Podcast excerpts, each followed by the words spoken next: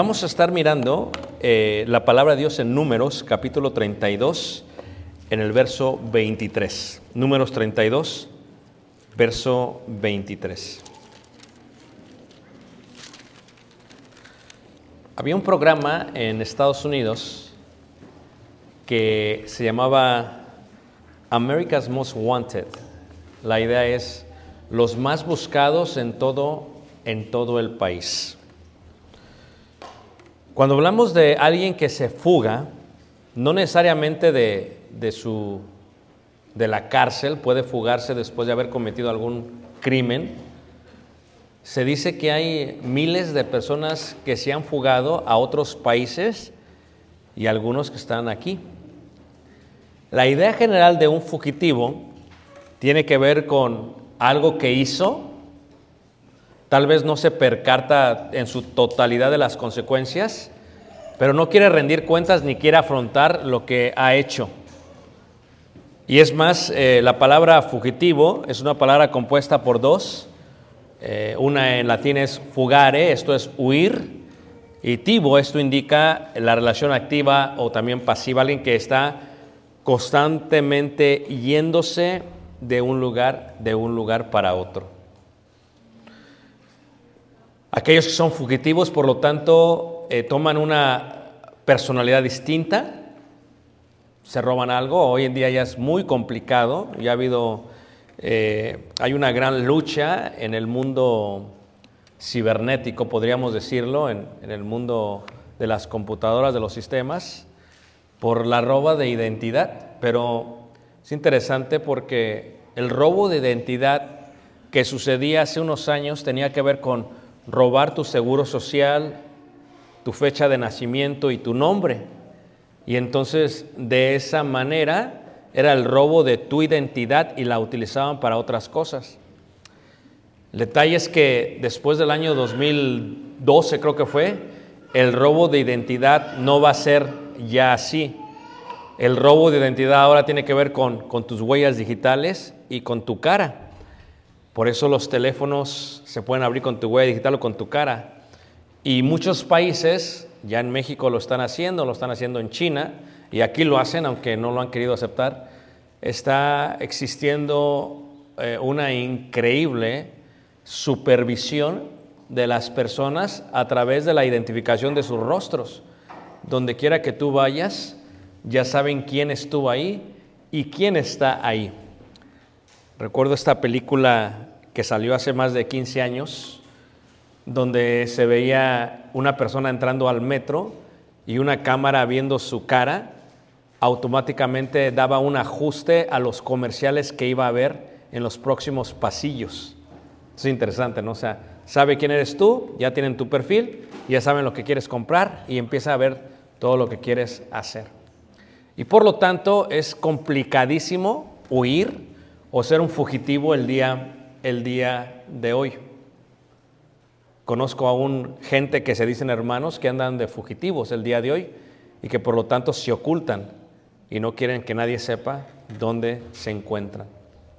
¿Qué tipo de vida es esa?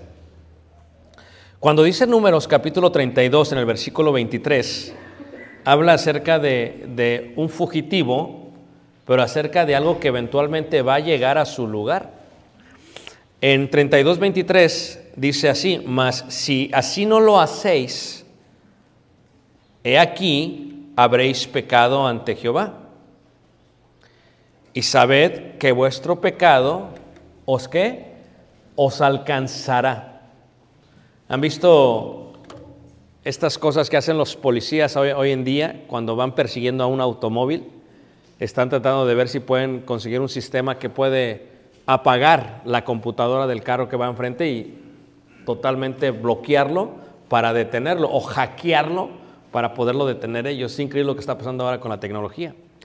Antes se veía cómo se colocaba una red debajo de las llantas, se amarraba y los hacía que se detuviesen. Lo interesante es que cuando alguien alcanza a alguien más, eventualmente tiene que, que pagar por lo que hizo. Cuando hablamos de la idea general del pecado, Dios dice que el pecado que hayamos hecho, ese pecado nos va a alcanzar. No podemos nosotros irnos.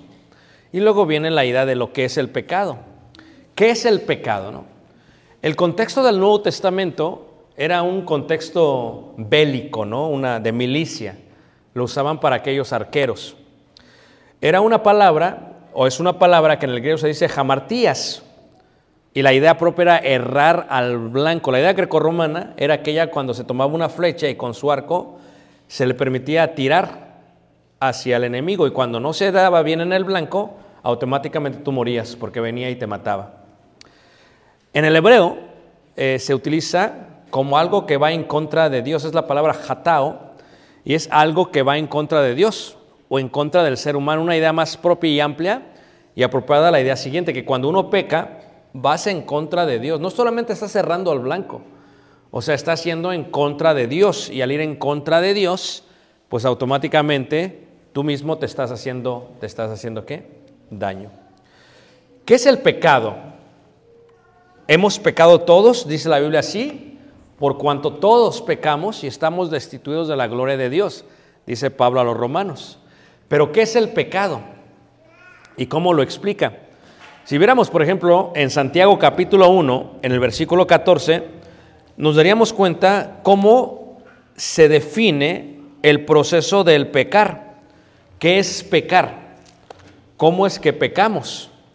En Santiago 1, versículo 14, habla acerca de dos cosas necesarias para que dé a luz el pecado. Y la ilustración que utiliza Santiago, el hermano de Jesús, es la idea de tener hijos. Es algo muy interesante porque utiliza la idea de concebir para hablar del pecado, como algo que por sí solo no puede ocurrir. Se necesitan dos, un hombre y una mujer, para que haya bebés. Se necesitan dos para que exista el pecado. Dice, sino que cada uno es tentado, ahí está la primera parte, la idea de la tentación. Cuando de su propia concupiscencia, ahí está la segunda parte, la concupiscencia. Es atraído, seducido. Entonces la concupiscencia, después de que ha concebido, da luz el pecado. Fíjate, lo que concibe no es la tentación. La tentación en sí misma no puede concebir. Tampoco lo que concibe por sí misma es la concupiscencia. Esta por sí misma no puede concebir. Se requiere que la tentación toque la concupiscencia y la concupiscencia es la que es concebida por la tentación. Vamos a ver la concupiscencia entonces como una mujer y el tentador como un hombre. El hombre sin una mujer no puede procrear y viceversa también. Y dice, entonces la concupiscencia después que ha concebido, da luz el pecado y el pecado siendo consumado, da luz a qué? A muerte. Y la idea tiene que ver con ello. Fíjate qué interesante porque cuántas personas no tienen hijos sin querer tener hijos. O sea, cuando un hombre y una mujer tienen intimidad física, tienen hijos. No siempre, pero pasa.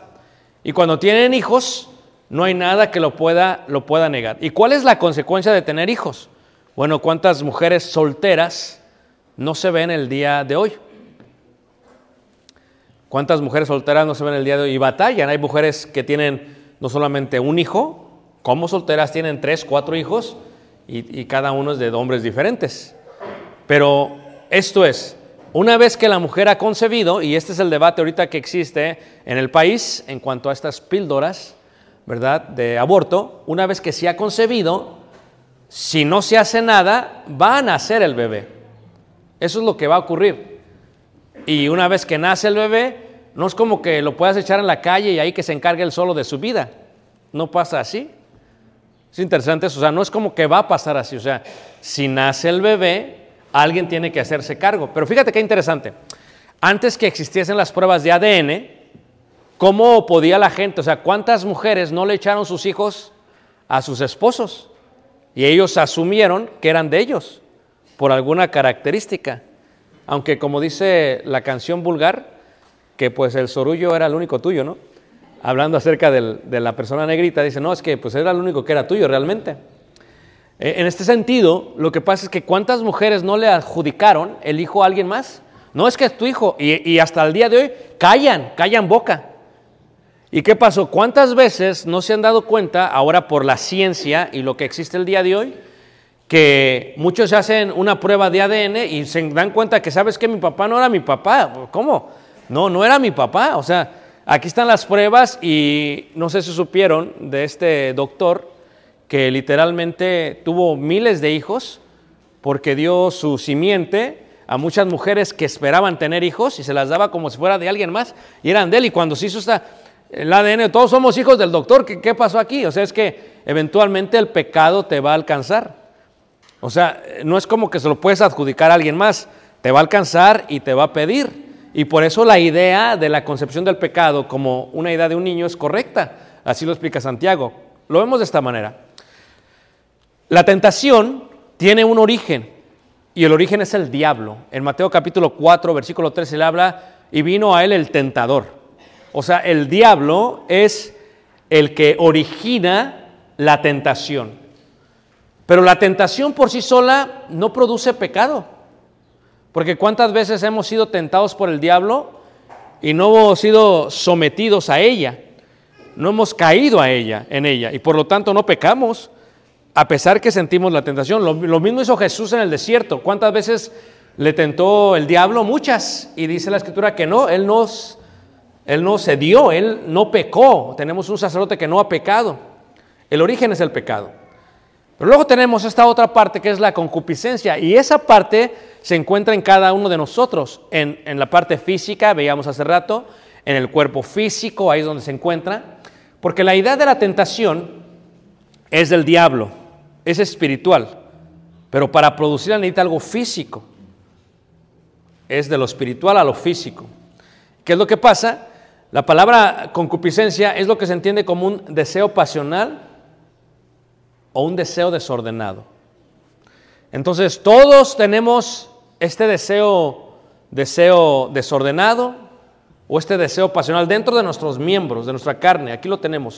Todos tenemos una concupiscencia y todos constantemente en las regiones celestiales estamos siendo tentados por el tentador. Pero ello no indica que cedamos. Cuando esto sucede, cuando uno cede por su concupiscencia, el resultado es da a luz. Hagan de cuenta como si, como si hubiese una simiente y hubiese un óvulo y entonces da a luz. ¿Y qué es lo que nace de ello? Nace de ello el pecado. Entonces, la pregunta sería, ¿somos fugitivos? Sí, cuando huimos de nuestros propios qué? Pecados. Porque si lo vemos con el sistema de ADN, o sea, todo pecado que tú has cometido y que yo he cometido, tiene nuestra ADN.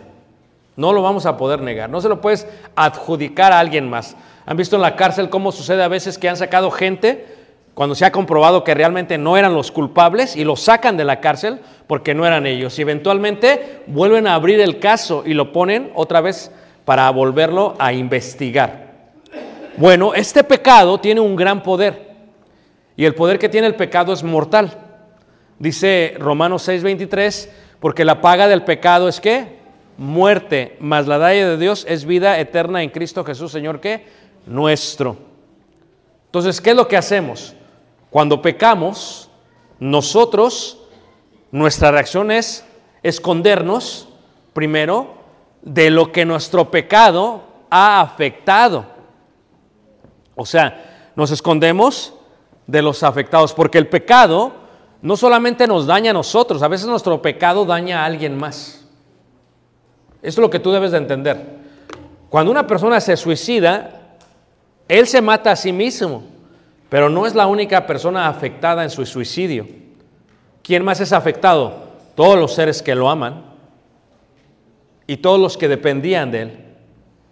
Cuando nosotros pecamos, no solamente dañamos nuestra persona, a veces dañamos a otras personas. Por eso es importante la confesión. O sea, hay veces nosotros, eh, dice ahí por ejemplo también Santiago, en el capítulo eh, 4, en el versículo 16, no solamente es necesaria eh, el, arrepentimiento, pero la confesión, porque en la confesión dañamos a otras personas. A veces me dicen, hermano, este, cometí este pecado. Y la pregunta es, ¿solamente te dañó a ti? No, este, dañó a otras otras personas. Bueno, entonces tienes que ponerte bien con esas personas. Eso es lo correcto. Eh, muchos dicen, no, nomás pasa al frente y ponte bien con todos. No, así no funcionan las cosas, hermanos. Tú tienes que ponerte primero bien, pedirle perdón a la persona que afectó tu pecado. Y después a la iglesia. Sí, tu pecado también afectó a la iglesia. Y esa es la idea de la confesión. Que la confesión lo que hace es que saca a la luz el pecado que hemos cometido. Y si este pecado solamente me afectó a mí, solamente le pido perdón a Dios. Pero si mi pecado le afectó a alguien más y no solamente a mí, tengo por lo tanto que pedirle perdón al afectado. Y si mi pecado fue colateral y le afectó a la iglesia, tengo que pedirle perdón ¿qué? A la iglesia. De otra manera somos fugitivos ¿qué? Espirituales. Ocultamos nuestra responsabilidad para no afrontar a aquellas personas. Pa- Para, es, es la idea. Dios quiere que en esta vida nos vayamos haciendo responsables y rindamos nuestras cuentas y digamos, hermana Sainz, ¿estamos bien o estamos mal? ¿Es correcto o es incorrecto? Lo que Dios quiere es que nos hagamos responsables. Y si no nos hacemos responsables, parte de ello no solamente es pedir perdón, par- parte de ello es restituir cómo afectó mi pecado en la otra persona. Restituir. Imagínate tú que solamente voy a decir algo así a la ligera. Vamos a decir, por ejemplo, que, que sale que Fer tuvo hijos ahí por, por Jalisco. Es un ejemplo. Discúlpame, Fer. Y luego resulta, hermanos, que, que llega a la puerta y dice, bueno, este, vengo buscando a Fernando Barbosa. Y, y dice Martita, ¿te hablan, Fer? Y sale Emma, dice, ay, este se parece a mí. ¿Te hablan, papá? Y sale, y sale el hijo. Y dice, aquí está la prueba de ADN. Y dice Fer, yo no sabía, pero ¿qué tal si sí sabía? Es más, ¿saben ustedes que cuando, cuando se hace una demanda para eh, que se mantengan a los hijos, se hace la demanda y hay veces se le pide a los que son demandados que, que el child support, que el apoyo económico sea desde que nació hasta ese día. Y en ese sentido, ¿qué pasa? El pecado ha acumulado ciertos intereses y cosas, etcétera, etcétera. ¿Por qué? ¿Por qué nos ocultamos nosotros? Por la responsabilidad para no afrontar aquellas cosas. Es como cuando vamos manejando, ¿va? Rayamos un carro y decimos, ¡ay! ¡Córrele! ¡Vámonos! Y decimos, nunca nos va a alcanzar el pecado hasta que de pronto muestran en las cámaras que estaba siendo grabado el choque, se ven las placas llegan a tu casa y ¿qué pasa, no? Pasó así, pasó, pasó así. ¿No? Y hay veces te alcanzan rápido Y a veces dura qué? Mucho, mucho tiempo. Estábamos con mi esposa, mi familia y con, con Lili, estábamos en Croacia. Y recuerdo que nos estacionamos en un lugar y pues yo pensé, bueno, pues aquí se ve que está, aquí me estacioné. Pues literalmente dijo, si hay multa me la van a dejar de saber después. No, no, la, próxima mañana en el hotel, en el carro, en el parabrisas estaba ya la infracción. Digo, órale, dije, ayer la hicieron, en la noche mandaron a alguien y me la pusieron a mí, así de volada. Y decía, tiene siete días para, para pagar. O sea, yo no sabía si estaba mal estacionarme o no. Y lo puse. Mi ignorancia no anula mi pecado. Dicen unos, es que yo no sabía que estaba mal, eso no importa. De todas maneras me cayó qué? Me alcanzó la infracción. Y nosotros cuando ocultamos, tiene que ver por el propósito, tiene que ver con restaurar, no restaurar o restituir aquel daño que hicimos contra ellos. Por eso cuando uno, hermanos, peca, la primera pregunta es, ¿contra quiénes pecamos? ¿Cómo yo ofendí? ¿Y cómo puedo restituir de otra manera? Si no lo hago, soy un fugitivo qué? Espiritual. A veces uno se esconde de sí mismo. Esconde todos sus pecados de sí mismo. Ustedes recuerdan la situación que pasó con, con el ejemplo de Acán. ¿Qué, hizo Acán en el libro de Josué? No sé si se recuerdan. Acán había robado el manto babilónico y no le dijo a nadie y lo enterró debajo de su tienda, debajo de, su, eh, de, de- de las alfombras, de los tapetes. Y entonces eventualmente, ¿qué pasó? Salió a la luz porque el pueblo no podía progresar. Y entonces dice Jehová, no, no es que alguien ha pecado y esto tenemos que resolverlo. Y entonces empieza a llamarle eh, Josué, a ver, vengan tales familias y separa las familias hasta que llegan a Acán. Y Acán tiene que sacar, por lo tanto, ello, porque su pecado lo había que. ¿Y por qué no, nos, por qué no lo escondemos? Porque nos queremos, ah, no lo queremos. A veces nosotros más nos hacemos tontos. Dices, no, no te hagas tonto. ¿Cómo se hace uno tonto? Dice uno, no, es que no hice nada. O se me va a olvidar. Y empiezo a pensar otras cosas para que se me olvide. Pero hay veces que, cuando tenemos la conciencia todavía sensible, pasan los días y, la conciencia está qué? Acuérdate, Ricardo, acuérdate de lo que hiciste, acuérdate. ¿Y por qué? Porque no nos queremos ser responsables. Y por eso lo ocultamos de nosotros mismos. Pensamos que al ocultarnos, nadie, nadie sabrá qué de ellos. Nadie sabrá de ellos. Pero eventualmente la gente se da cuenta. Y cuando la gente se da cuenta, hermanos, quedamos realmente muy mal nosotros. Porque a veces no, no duele el pecado que se cometió, duele que lo hayas ocultado por tanto tiempo. Repito, a veces no duele el pecado, lo que duele es que ¿por qué lo ocultaste? Bien lo hubieras podido decir y hubieras podido estar bien unos con otros. Eh, Pablo le dice a Timoteo lo siguiente, los pecados de algunos hombres se hacen patentes antes que ellos vengan a juicio. Claro. Mas a otros se les descubre después.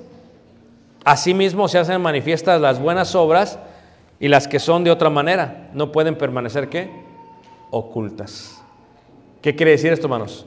Que nosotros, por más que queramos ocultar nuestros pecados, eventualmente nuestros pecados van a salir qué? A la luz. ¿Y qué tenemos y qué nos ayuda para identificar eso? Nos ayuda el corazón y nos ayuda la conciencia. Fíjate cómo dice la primera carta de Juan capítulo 3 versículo 21. Dice ahí, primera carta de Juan capítulo 3 versículo 21, habla de qué es lo que lastima esto. Fíjate qué dice la primera carta de Juan. A ver, hermanos, no está, este versículo no está en la pantalla, así que ayuden hermanos. Primera carta de Juan capítulo 3 versículo 21. Veo que ya nadie abre sus Biblias, eso me está preocupando ya, ¿eh? Primera carta de Juan capítulo 3 versículo 21 dice así. Dice lo siguiente. Es muy bueno, a veces yo me equivoco en, cuando lo pongo en las diapositivas, o es bueno para tu vida y tu corazón cuando tú la reafirmas con tu vista y la reafirmas en tu corazón. ¿ok? Por eso les pido que nos sigan con sus Biblias. Primera carta de Juan 3, 21 dice así. Amados, si nuestro corazón no nos reprende, confianza tenemos en quién? En Dios. Pero ¿qué dice el versículo anterior? Pues si nuestro corazón nos reprende, Mayor que nuestro corazón es Dios y Él sabe todas qué? Todas las cosas. ¿Qué indica eso, hermanos? Que el corazón nos reprende, que nos está ayudando para que el pecado venga qué? Venga a la luz. Ahora, ¿por qué somos fugitivos? Porque el pecado eventualmente te va a alcanzar.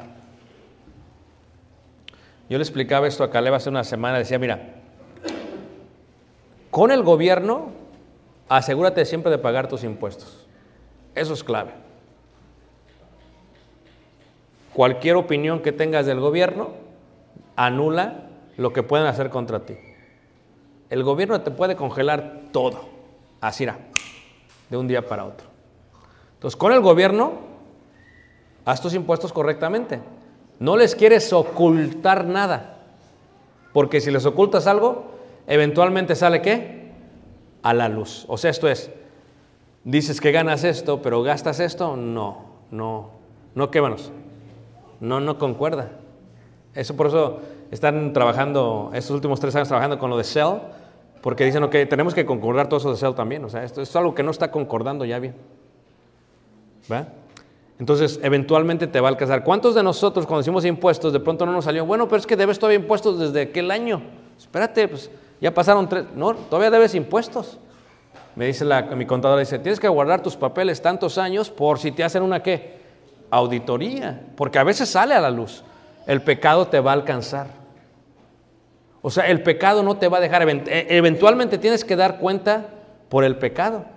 Es como cuando encuentran a alguien eh, siéndole infiel a su esposa. O sea, eventualmente te va a alcanzar. O sea, no lo puedes ocultar por mucho tiempo. A veces te alcanza antes de ti. A veces sale la mujer, aquí está tu hijo, espérate, ¿cómo que aquí está mi hijo? A veces sale con una foto, mira, aquí están las pruebas. ¿Cómo? O sea, porque el pecado te va...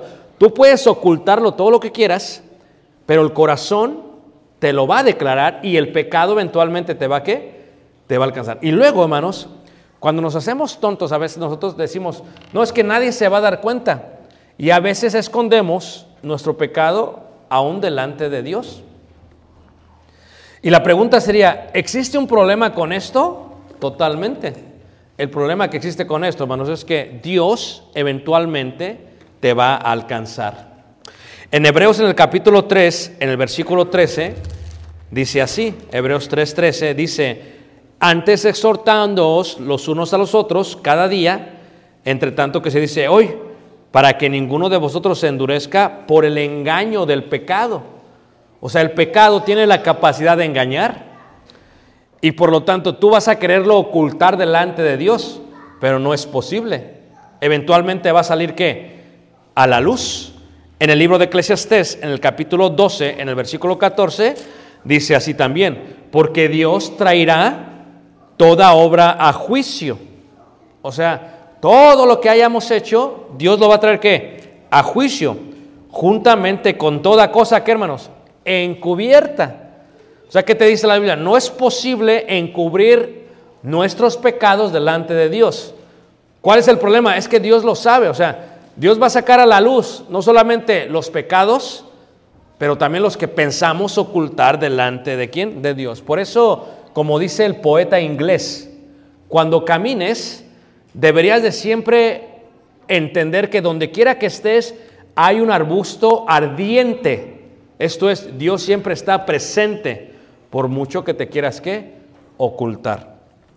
Lo mismo dice la segunda carta de Corintios capítulo 5 en el versículo 9, cuando dice así el apóstol Pablo, dice, por tanto, procuramos también, o ausentes o presentes, serle agradables.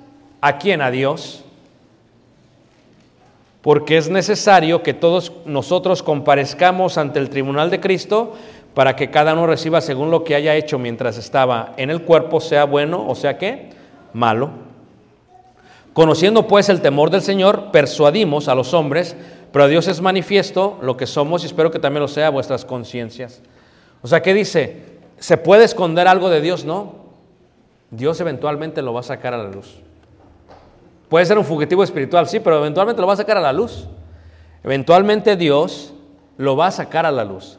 No es posible ocultar esto de Dios. El profeta Isaías lo explica más ampliamente cuando dice Isaías en el capítulo 1, en el versículo 15.